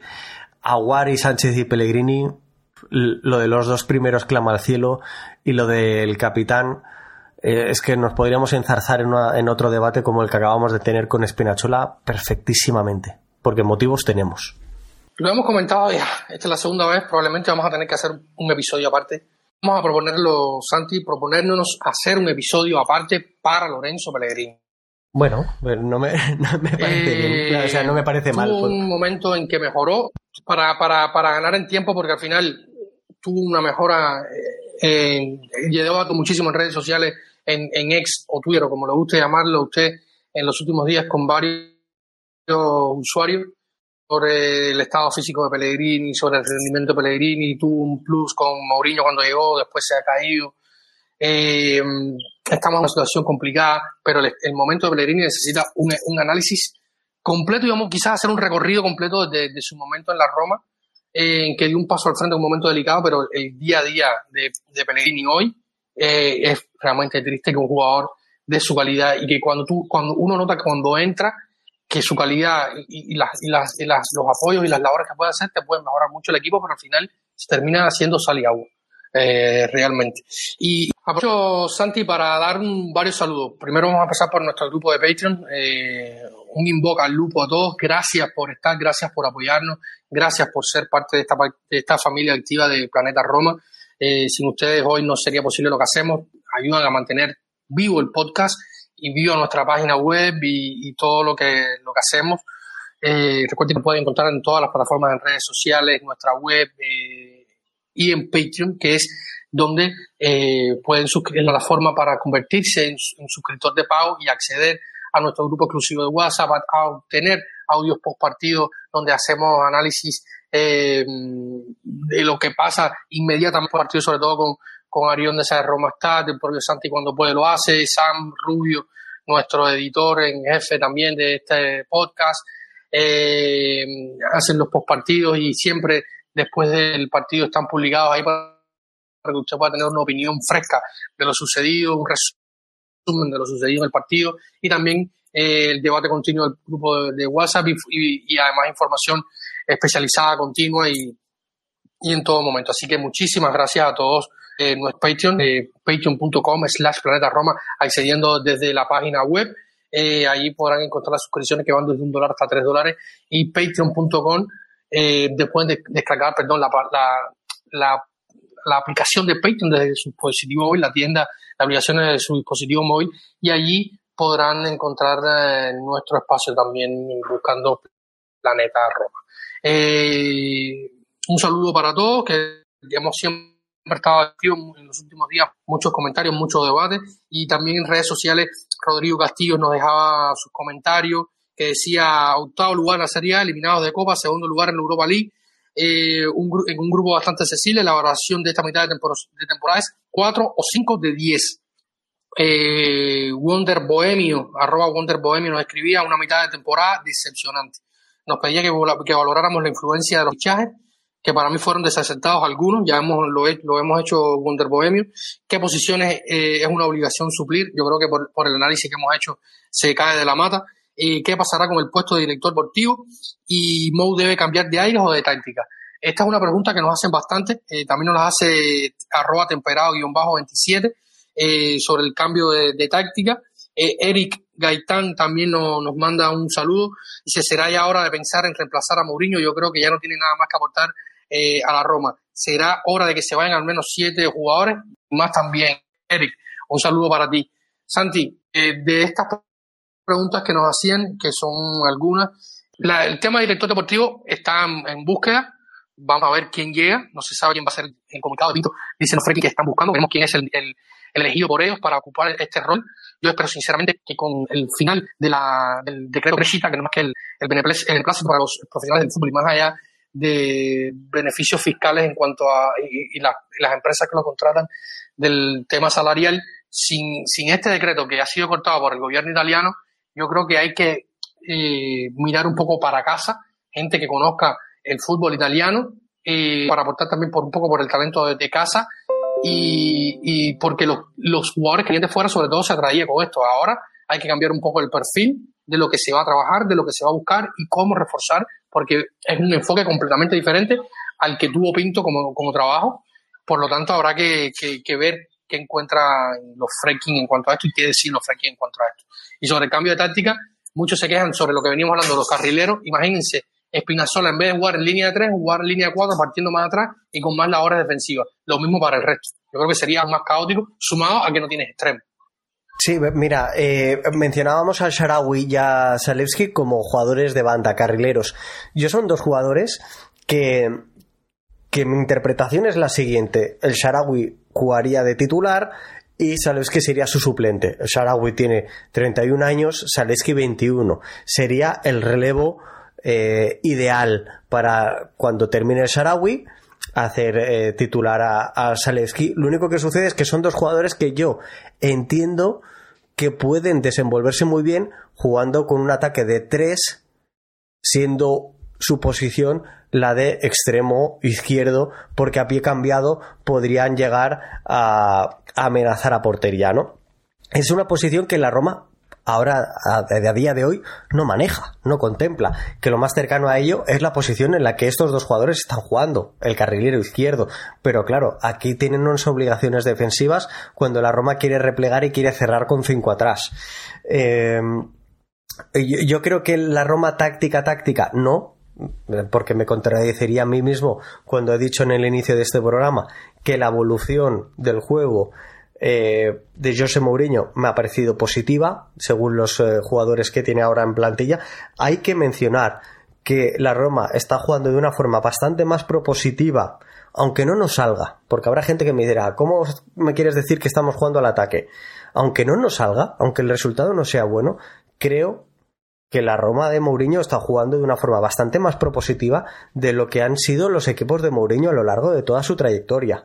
Y que esto lo haga el técnico portugués con 60 años y después de haber ganado infinidad de títulos, me parece elogiable. Me parece un ejercicio que, hay que agradecerle a Mourinho. Se está adaptando al equipo que tiene y está trabajando. Dicho esto, tercera temporada me parece que de forma indiscutible la mejor plantilla que ha tenido en sus tres años en Roma y evidentemente él también tendrá que ver con la conformación de la misma. Quiero decir, será él quien querrá jugar de esta manera. Eh, yo creo que los refuerzos han de estar en los costados, en carrileros. Recuerda David que no hace mucho yo mencionaba esa posibilidad de ir al mercado y hacerlo para no contratar un lateral para convertirlo en carrilero o un jugador que, ven, que viniera jugando de carrilero, sino un extremo que ocupara esa posición para ser más determinante, más influyente y que, y que la capacidad de hacer daño ofensivamente sea mayor. Y, pero bueno, evidentemente los carrileros y el centro del campo es lo que nos salía de ver. No hemos comentado los delanteros, pero creo que aquí no vamos a tener tampoco muchas dudas. Eh, para mí es una cuestión de reforzar esas zonas y eso dependerá del proyecto, porque ahora vendrá un nuevo director técnico y ese director técnico será quien decidirá qué entrenador debe continuar o debe venir a la Roma y por lo tanto a qué se va a jugar. Y una vez tengamos estas decisiones, tendremos que pensar en qué jugadores necesitamos y qué jugadores eh, traemos. Eh, yo el centro del campo lo tengo muy claro, necesitamos un registra, necesitamos un pivote, necesitamos un jugador que juegue la posición de paredes un jugador con una capacidad de abarcar muchísimo más campo del que tiene paredes. Eso lo tengo muy claro. Esa sería mi prioridad. Y luego los costados, evidentemente. Por ahí el, por, por, ahí el otro día se abrió de Oriol Romeo y muchos ponían el grito en el cielo. Yo dije, visto lo visto, a mí Oriol Romeo, además que lo conoce el mister, pues ahora mismo lo recibo con bombo y platillo y, lleno eh, fiumicino eh, para, para recibirle, porque nos vendría muy bien. eh, en, esta, en clave lo que está diciendo Santi. Sobre todo porque también permitiría liberar un poco más de, de, de, de, labores defensivas a, a Paredes y a Cristante y, daría otra dinámica. Aunque sigue, me sigue faltando a mí además, Santi, otro perfil. Por ejemplo, en el partido contra la Juve, a mí me faltaba ese mediocampista que se salga de, del molde, lo que podría ser un Renato Sánchez Prime o un Renato Sánchez Sano. El Renato Sánchez que vimos, por ejemplo, que cuando uno habla de Renato últimamente piensa en aquel partido del Lille Milan en Champions, que era el futbolista mediocampista que aceleraba, que, que, que, te tiraba del equipo desde el medio hacia adelante, que regateaba, que tenía buena visión, que eh, aceleraba la maniobra del, del, juego con, con, con mal pie y atacar también los espacios. Y es que ese perfil de jugador diferencial creo que la Roma lo tiene en Dybala y en Pellegrini. El problema es que o el, primero Pero bueno, tiene, mucha incontinuidad de, o poca continuidad a, raíz de las lesiones y lo de Pellegrini es que empieza a ser un misterio del tipo de, Smalling porque está pero no está, pero cuando sale a jugar tiene un ratito bueno y tiene mucho rato muy malo y, y no puede ser. Pues son los dos jugadores que realmente son diferenciales para el equipo para, a la hora de generar ese pase clave, ese eh, filtrar, atraer. Mm, son los dos jugadores diferentes aquí. Eh, que te puedan sumar de, de, llegada en tromba desde segunda línea como puede hacer Renato Sánchez. Yo eso se lo voy a pedir, ¿sabes a quién? A Bobe. Pero al resto, yo creo que quien nos tiene que dar ese plus son estos dos jugadores que por un motivo u otro eh, lo han dado a cuenta gotas. Y vamos pasando al ataque, Santi. Ya hemos hablado de muchos jugadores del ataque, no tanto profundidad. O sea, haciendo, en esta valoración de la mitad de la temporada eh, que estamos haciendo, y también vamos a hacer una pequeña previa contra el Milan un poco más adelante para ya ir cerrando. Yo creo que el ataque no necesita mucho análisis. Hay jugadores, o sea, Lukaku es un jugador fuera de serie que a pesar de todo está sufriendo las deficiencias del equipo, pero es un jugador que casi siempre que tiene eh, una oportunidad clara casi siempre te la convierte. Yo creo que, que no puede, o sea, el aprobado lo tiene eh, Romelu. Lo mismo para Dybala, que a, mí me sigue doliendo tanto de que, de que haya jugado nada más 13 partidos, se haya perdido partido de la Europa League, ahora vamos a hacer un pequeño comentario sobre la Europa League, y que, que, que, que, nos, que nos falte, pero bueno, si estuviera sano, como siempre se dice, no estaría jugando en la Roma. Luego están Asmun y Velotti, que son las dos caras opuestas a la moneda. Uno le ha comido un poco la tostada al otro, porque al final eh, son jugadores diferentes. Eh, Velotti es, además de todo, Velotti es el tipo que necesita jugar todos los días para tener confianza, consistencia y, influir en el resultado del equipo. Y Asmun es un tipo que se ha adaptado muy bien a la situación y entrando desde el banco se ha convertido en un gran revulsivo, Santi. Totalmente, y bueno, tú una vez dijiste, es que Velotti está siendo el suplente de Lukaku. Y si juega Lukaku, Velotti no juega. Tienen que estar todos los demás eh, lesionados o sancionados para que juegue. Y, el final de 2023 así lo ha evidenciado. Pese a que empezó muy bien esta temporada Velotti, pues eh, ha ido viendo cómo sus minutos se iban reduciendo. Eh, creo que Asmun ha tenido buenos partidos saliendo desde el banquillo y, que Lukaku es un jugador superior a nuestro nivel. Lukaku es un tío que nos ha abierto el marcador en bastantes ocasiones, que nos ha dado un gol eh, generándoselo él y que luego no somos capaces tampoco de valorar todo lo que hace sin balón. Parece que si no marca hace mal partido. Y Lukaku nos ha provocado goles sin intervenir directamente en ellos, y hago referencia a entrar en contacto con el esférico. Él fija mucho las defensas, esos partidos a los que antes hacía referencia de ganar eh, por, por, ambición, por coraje en el último minuto, partidos contra el Monza, por ejemplo, contra el Leche, quiero recordar, eh, todos estos partidos, muchos de ellos un jugador indispensable era el, el, belga, hundiendo muchísimo a sus centrales, porque atrae a dos o tres centrales en algunas ocasiones, los hunde con el cuerpo que tiene, deja muy buenos balones de cara, pero también es cierto que llega un momento que el jugador se cansa de ser una isla cuando las cosas vienen mal o cuando el equipo se estira en exceso y cuando el equipo eh, parece perder esa ambición de creer o esa creencia de ser un equipo bueno y competitivo como creo que todos los aficionados entendemos que es esta, esta Roma. Em, David, finalizando ya con esto, y antes de ir a una valoración general que escucharemos también a nuestro Patreon, eh, Julián, te pregunto yo, una de esas, te vuelvo a repreguntar, ¿no? Una de esas preguntas, ¿cuáles son sus fichajes mejores o peores? Lo hemos, se puede se puede extraer de todo el análisis pormenorizado que acabamos de hacer de la plantilla de la Roma en, lo que ha sido esta primera vuelta. Pero a nivel general, entre todas las competiciones, voy a recordar los fichajes que hemos tenido. Y si te parece, decimos los que nos han parecido los mejores o los, peores, que tú lo has dicho, y me ha parecido muy buena la expresión, ¿no? Se clae de la mata. Hemos contratado a, Llorente, aunque sea por cesión, en el caso eh, mismo de Christensen, de Azmoun, eh, Aguar, Endika, Sánchez, Paredes, Lukaku. Creo que no me dejo a ninguno.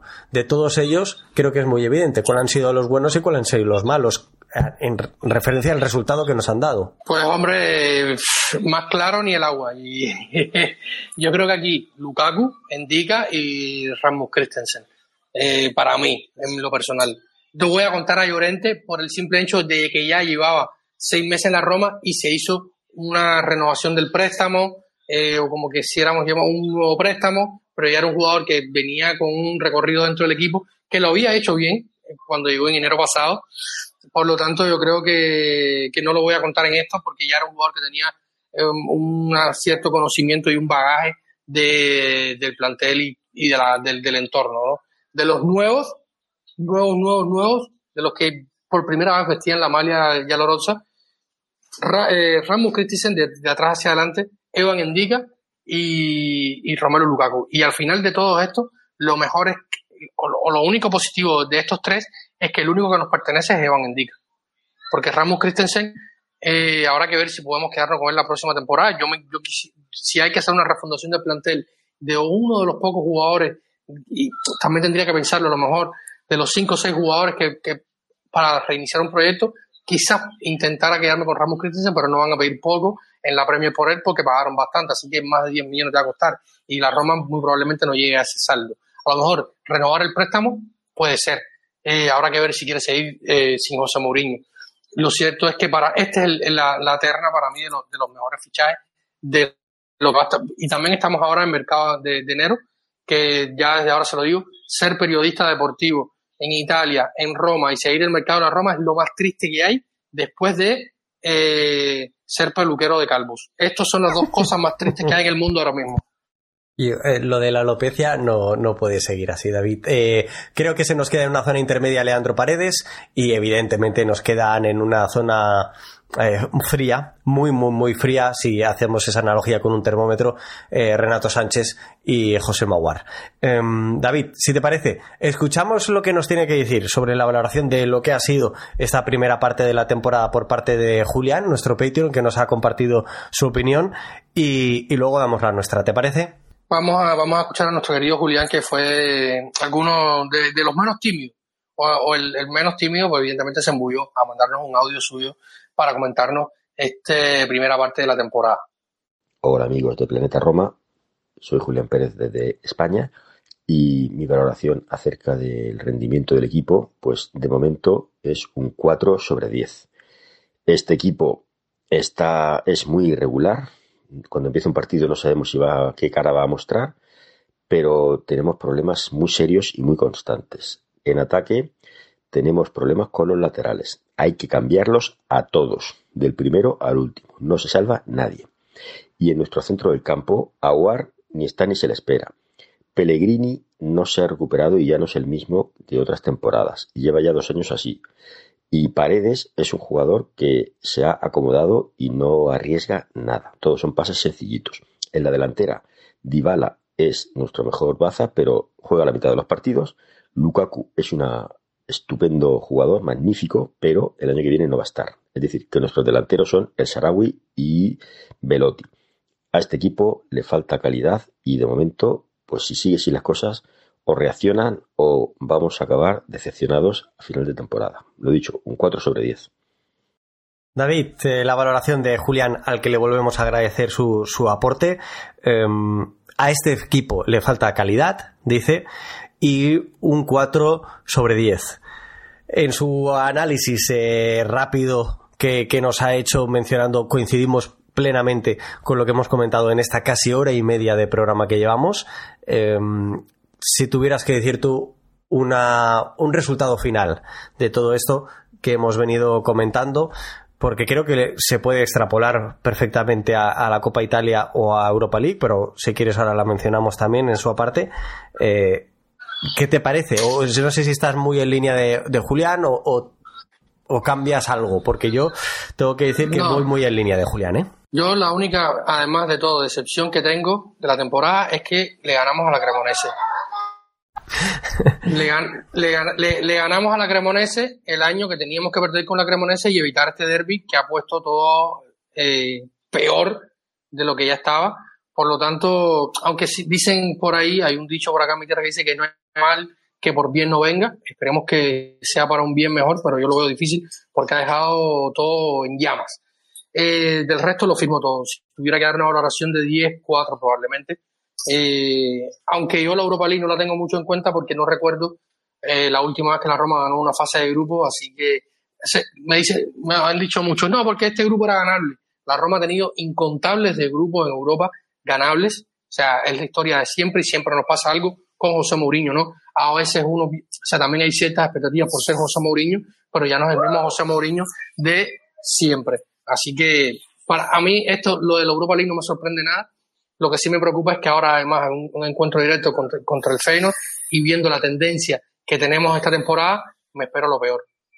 David, hemos repasado la Serie A, hemos mencionado la clasificación en Europa League, refresco, eh, seis partidos jugados, cuatro ganados, uno empatado y uno perdido, doce goles a favor, cuatro en contra, eh, segundos de grupo con trece puntos por detrás de los quince conseguidos por el Slavia Praga, quien se clasifica de forma directa para los octavos de final de la competición. Nosotros, como segundos clasificados, nos vamos a 16 avos, nos enfrentamos al Feyenoord que cae de Champions League, tercero queda el Servet con cinco, con un punto el Sheriff Tiraspol.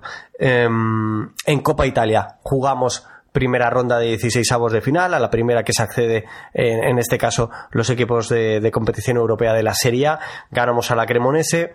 Segunda, segundo partido, cuartos de final, perdón, he dicho antes 16 eh, avos, eh, segundo partido, eh, cuartos de final contra, contra la Lazio y lo perdemos por un gol a cero y con muy malas sensaciones, que es lo que nos ha traído hasta aquí en el último partido de la Roma.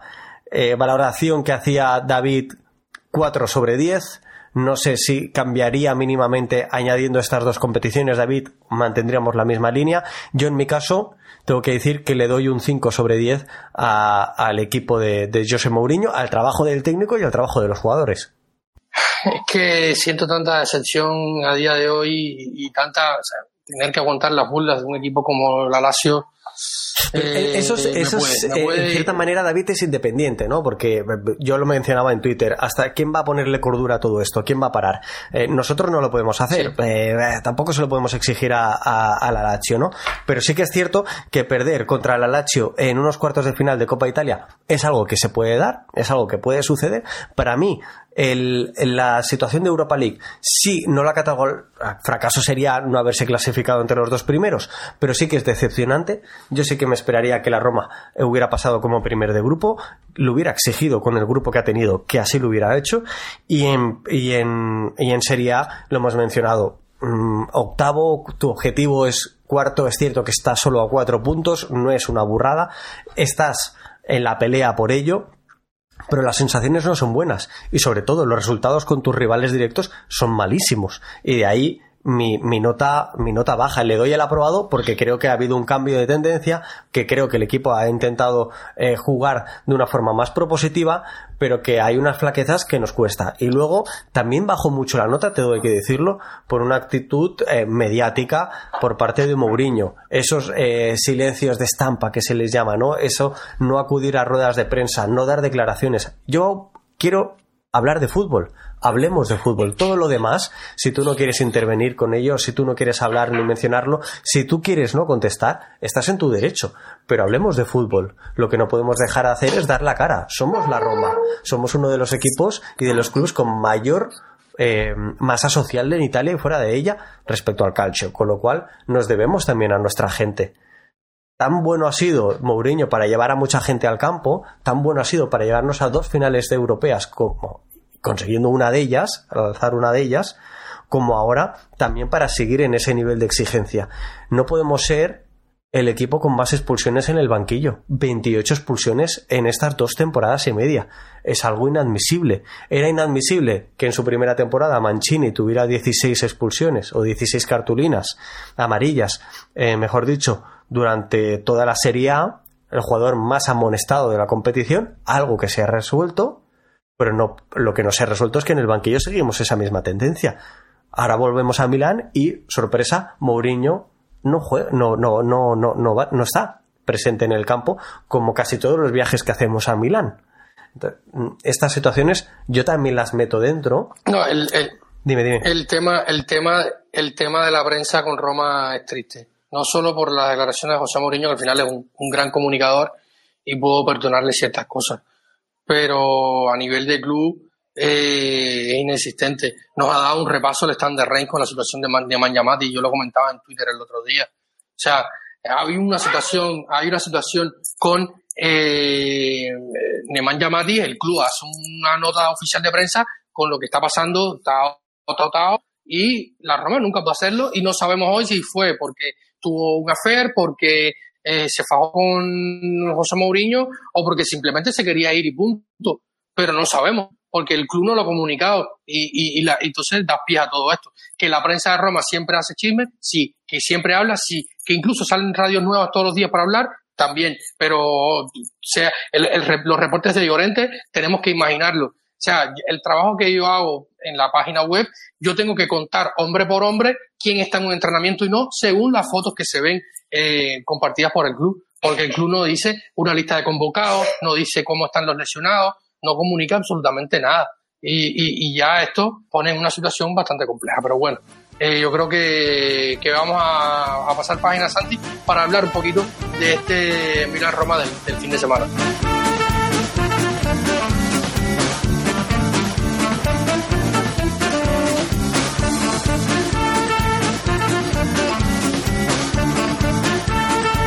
Bueno, David, le damos carpetazo a este análisis de la primera parte de la temporada de la Roma. Hemos acabado evidentemente más descontentos que contentos, pero mirando hacia adelante, como hablábamos en la introducción del, programa, yo acabé el fin de año, o pasé el fin de año del 2023 en Milán. Tuve la oportunidad de, visitar el Estadio San Siro, quedé gratamente, eh, no sé si decir sorprendido, pero sin duda con una satisfacción enorme de visitar la conocida Scala del Calcio. Es un estadio gigante, bonito, emblemático, mítico, eh, en el que se respira una pasión increíble que sinceramente creo que desde la televisión no somos capaces de percibir al 100%. Yo vi en directo un Milan Sassuolo que el partido es cierto que no dio mucho de sí, pero las gradas sí que lo hicieron. Y por eso digo que no lo percibimos desde, desde el sofá de nuestras casas o desde eh, las sillas del bar en el que vemos los partidos, porque me da la sensación que el estadio es bastante más caliente del que podemos percibir en, en muchas ocasiones. Dicho esto, pude ver un Milan muy muy distinto al que nos encontramos a inicio de temporada. Un Milan que en este caso en el Estadio Olímpico nos pasó el rodillo. Eh, para mí ha sido la derrota eh, sin necesidad de que sea abultada, porque finalmente no lo, no lo fue, antes lo comentábamos también, acabó con un resultado de 1 a 2, pero sin embargo las sensaciones eh, fueron de una superioridad total y absoluta del Milan. Ahora mismo no está en esta tendencia, la tendencia es relativamente opuesta incluso porque vemos a, un equipo que ha sufrido numerosas bajas en, defensa. Si hacemos un recuento de las mismas, nos daremos cuenta como Tomori, Tio, Calulu, eh, Marco Pellegrino, el italo-argentino joven jugador, eh, también defensor, igual que Matías Caldara, que aunque este, digamos, está fuera de la ecuación totalmente, todos ellos están lesionados. También lo está el antiguo capitán de, de la Roma, Alessandro Lorenzi, tiene un problema, si no recuerdo mal, en el abductor. Está lesionado Povega y además de todos estos lesionados, insisto, y parece evidente si los que seguís el, calcio lo sabréis, eh, centrados en la defensa, tampoco va a poder contar eh, el bueno de Stefano Pioli con Ismael Benacer y con Samuel Chukwueze. Ambos, uno con Argelia, en el caso de Benacer, y con Nigeria, en el caso del exjugador del Villarreal, disputando la eh, Copa de África que acaba de iniciar hace apenas un día. Con lo cual, eh, son numerosas las bajas que tiene Pioli para conformar el equipo. Por eso eh, han habido ciertas eh, variaciones en el equipo respecto a lo que nosotros pudimos ver en su día en, el Olímpico. También hay que decir que se ha recuperado a Mateo Gavia, que estaba cedido en el Villarreal. Se ha roto esa cesión debido a, la cantidad de bajas que tiene en la línea defensiva el técnico de, del Milan. y dicho todo esto, a, mí, por ejemplo, para desgranar un poquito más esa visita que hice en San Siro, me quedó eh, pues muy buen recuerdo de cómo aprecia la gente a muchos de sus jugadores. Por ejemplo, en la vuelta de Ismael Benacer creo que ha sido eh, acogida con los brazos abiertos por parte de su parroquia después del tiempo largo que ha estado fuera de los terrenos de juegos por la, por la lesión. Eh, y luego hay una presión evidente sobre, sobre Rafa Leao un jugador al que últimamente no le están saliendo las cosas como a él le gustaría y sobre sobre el que la afición rosonera tiene muchísimas esperanzas por también exigencias. Es el jugador desequilibrante de este equipo y no está entonado como, como ha sido eh, en meses atrás. Algo que, que repercute una presión sobre el jugador que le puede, que puede ser contraproducente para el mismo, al fin y al cabo. Para ir un poquito más allá y saber ¿Cómo está este Milan al que nos enfrentamos en el horario, el último turno, vamos a decirle, a las 20:45 del domingo? Tenemos la fortuna de poder contar con la opinión de José Aleimo, fundador de un podcast que habla sobre el Milan, La Voz Rosonera. Buenas tardes, soy José Alaimo de La Voz Rosonera. Un placer estar por aquí. Y nada, se viene un partido frente a la Roma bastante delicado, yo creo, no solamente en la vereda romanista, sino que también en la vereda rosonera, tomando en cuenta la eliminación en Copa Italia eh, el pasado miércoles. Mm, yo creo que ambos entrenadores llegan en una situación límite, tanto Mauriño en la Roma como Stefano Pioli en el Milan, y el cuadro rosonero tendrá la obligación de ganar ante su público, un San Siro que a pesar de esta derrota frente al Atalanta ha sido un fortín fuerte en la Serie A en comparación a lo que se ha vivido de visitante, sobre todo en las últimas semanas. Eh, un equipo que ha sufrido muchísimas lesiones en lo que va de temporada, pero que poco a poco va recuperando elementos. Uno de ellos es Noah Okafor, el suizo extremo por izquierda, que volverá a ser convocado si todo sale bien, ya está entrenando con el grupo. El posible 11 que tendrá el Milan estará compuesto seguramente por, eh, por Mañán, Calabria como lateral, eh, Teo ha jugado como central eh, últimamente a causa de las lesiones de todos los centrales razoneros como Chao y Tomori o el propio Calulu. no sabemos todavía si va a jugar eh, nuevamente en esta posición o ya lo tirará eh, como lateral, lateral por, por, izquierda. En todo caso, si juega como lateral, seguramente veremos a, a, a y a Cabia como centrales. Eh, en todo caso, si juega como central Teo, estará Jiménez como lateral izquierdo. Luego yo creo que en el medio campo veremos a, a Musa, Reinders y a Loftuchik y arriba Pulisic, Leao y Olivier Giroud. La última vez fue 2 a 2, ese partido que eh, remontó la Roma in extremis y el Milan seguramente tratará de quitarse esa, ese doloroso empate y tratar de ganar. Un abrazo muchachos. Mil gracias a, José. Lo podéis encontrar eh, en la red social de, Twitter como arroba José Ale Alaimo.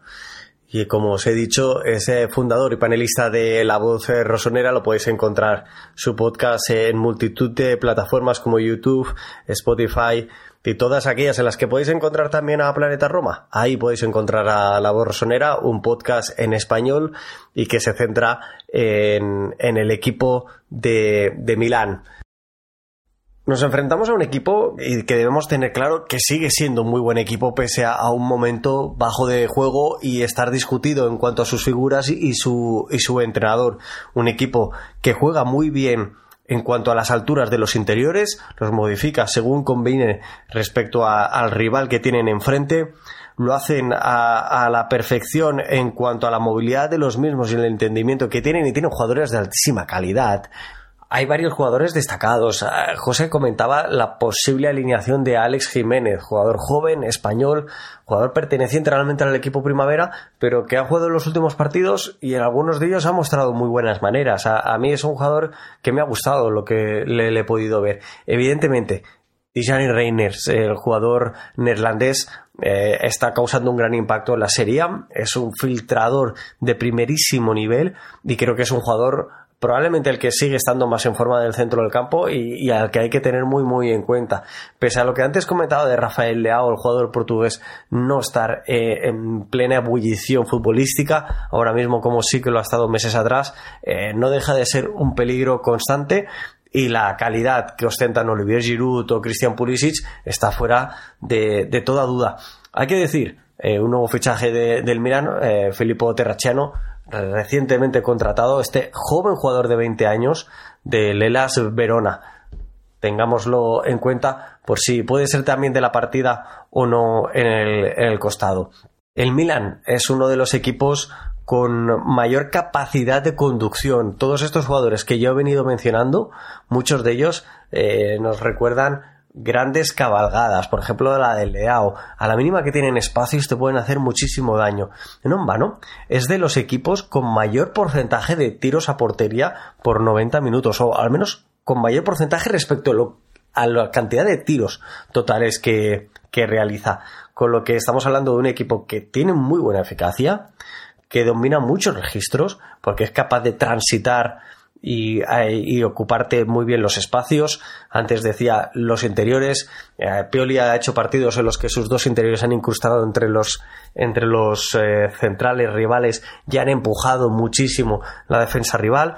Pero le falta cierta fluidez, le falta cierta alegría en el juego que, esperemos que en este caso, pues eh, José y los suyos no disfruten contra, contra la Roma y podamos ver a un equipo de José Mourinho un poquito más inspirado de lo que no, lo hemos visto últimamente. No sé, David, ¿qué es lo que podemos esperar de, la Roma para este encuentro? Si miramos propiamente lo que podría ser la alineación de la Roma, eh, muchas bajas, ¿no? En este momento Pablo Dybala este viernes se, se, ha sometido una resonancia magnética para ver el alcance de la lesión. Se ha hablado de una sobrecarga muscular, por lo tanto se decidirá a última hora si convocarlo, incluso si podrá jugar algunos minutos en el partido contra San Siro. Habrá que esperar hasta última hora. A priori, por lo tanto, Romelo Lukaku y, probablemente Andrea Velotti sean los encargados de llevar las riendas del ataque eh, Rossi en San Siro. Eh, por el resto, más de lo mismo. Eh, Diego Llorente está saliendo una lesión. Hoy eh, estamos eh, grabando este podcast el viernes 10 de la noche, hora Europa, viernes 12 de enero, en el momento en que grabamos este episodio. La formación que se da es la siguiente. Rui Patricio en el arco con eh, la defensa con Gianluca Mancini que no ha entrenado, pues sabemos que está alternando esta frecuencia por el problema que tiene físico eh, de una pubalgía, entrena, juega, entrena, eh, probablemente mañana o sea este sábado cuando estén escuchando el podcast estará haciendo un entrenamiento soft en la previa del partido para estar ante el Milan, por lo tanto Mancini, Llorente, eh, Huisen serían los encargados de estar de momento en la línea de, centrales ante el Milan en San Siro, un partido donde debutó en Serie A Dean Huisen eh, con la Juventus y un estadio que conoce y, su pequeña experiencia previa antes de llegar a Roma en Serie A la había vivido en San Siro con la Juve. En medio del campo, Eduardo Boe, Brian Cristante y Leandro Paredes. Yo dudo en este momento que sea Lorenzo Pellegrini titular, habrá que ver cómo lo ve José Mourinho, está la probabilidad sobre la mesa, pero lo que se habla en este momento es que no sería. Luego eh, por izquierda, por, el, por la derecha Rasmus Christensen moviéndose hacia adelante en el campo, dejando ese espacio eh, en defensa que ha venido cubriendo los últimos días. Eh, pero bueno, si Llorente no logra ser el, estar listo para el partido, retornaría y habría que ver si juega uno entre Castro y que con más probabilidades de que sea Shelley, teniendo en cuenta eh, cómo lo ha visto José Mourinho cada vez que juega contra Milan, ubicando al lateral turco. Eh, y arriba Velotti y Lukaku, como les decía en este inicio. Así que un partido muy complicado contra un equipo muy físico que eh, tiene mucho el balón y conduce mucho el balón y, es muy rápido. La Roma tendrá que estar muy atenta y esperemos que nos dé físicamente el partido ante un equipo que también viene en dificultades, sobre todo por la presión, como lo decía al inicio del, episodio, por la presión, por el ambiente, porque el banquillo de Pioli está que arde eh, y es un partido de necesitado, más allá de que el Napoli, de que el perdón, el Milan está mucho más arriba que la Roma en la tabla. Pues creo que ya va siendo hora de, de dejar aquí el, el, programa en el que hemos hablado largo y tendido sobre la primera parte de la temporada protagonizada por los jugadores eh, de la Roma y por el cuerpo técnico del club en una situación que, que, nos gustaría haber planteado desde otra desde otro prisma con otros resultados eh, con más alegrías de lo que lo hemos llegado a hacer David pero de todas formas esta es la realidad y nosotros estamos aquí para, para comentarla para trasladarla a nuestros oyentes a los que como hemos hecho durante el programa les invitamos a que también nos dejen sus, sus opiniones y sus reflexiones sea en Twitter en YouTube, en iVoox o donde, donde allá ellos eh, quieran y se encuentren más cómodos. Y, y volvemos dentro de unos días con más información sobre el día a día. Tú antes también lo has dicho, mercado de invierno, mercado de pases son tiempos siempre algo calientes, pero esperemos que cada vez sea con mejores resultados para Roma porque sin duda será una alegría para, para nosotros. Y muchísimas gracias a todos por haber estado en este episodio de Planeta Roma Podcast. Eh, seguimos en el 2024 con nuestra tendencia de programas, el episodio número 227, más de una hora, pero habría que hablar, había muchísimo que hablar. Eh, y todavía se quedaron cosas sobre la mesa, tenemos muchísimos, muchas de sus preguntas siguieron llegando a nuestras redes sociales. Muchísimas gracias a todos los que nos escriben, a todos los que están en contacto con nosotros. Eh, abrazo grande. Eh, y nada, estamos en contacto y en los próximos días seguiremos hablando. Siguen conectados a nuestra a nuestra web, a nuestras redes sociales, a todo lo que tiene que ver con Planeta Roma para información de nuestro equipo que en este momento está un momento muy crucial. Eh, yo comentaba con uno de nuestros pechos, en, en Gabriel Amadeus, al que le mando un saludo hasta Panamá, que le decía que tengo sensaciones encontradas porque hay muchas cosas que no están y en los próximos días vamos a estar hablándolo sobre, sobre, el, sobre el equipo eh, sigue sin salir información del estadio, sigue algunos que otro rumor tras bambalina de una posible venta de, del equipo y esperemos que, que, que, no se ponga aún peor la situación. Vamos a hablar de ello los próximos días. Muchísimas gracias a ti, Santi. Muchísimas gracias a todos los que nos escuchan.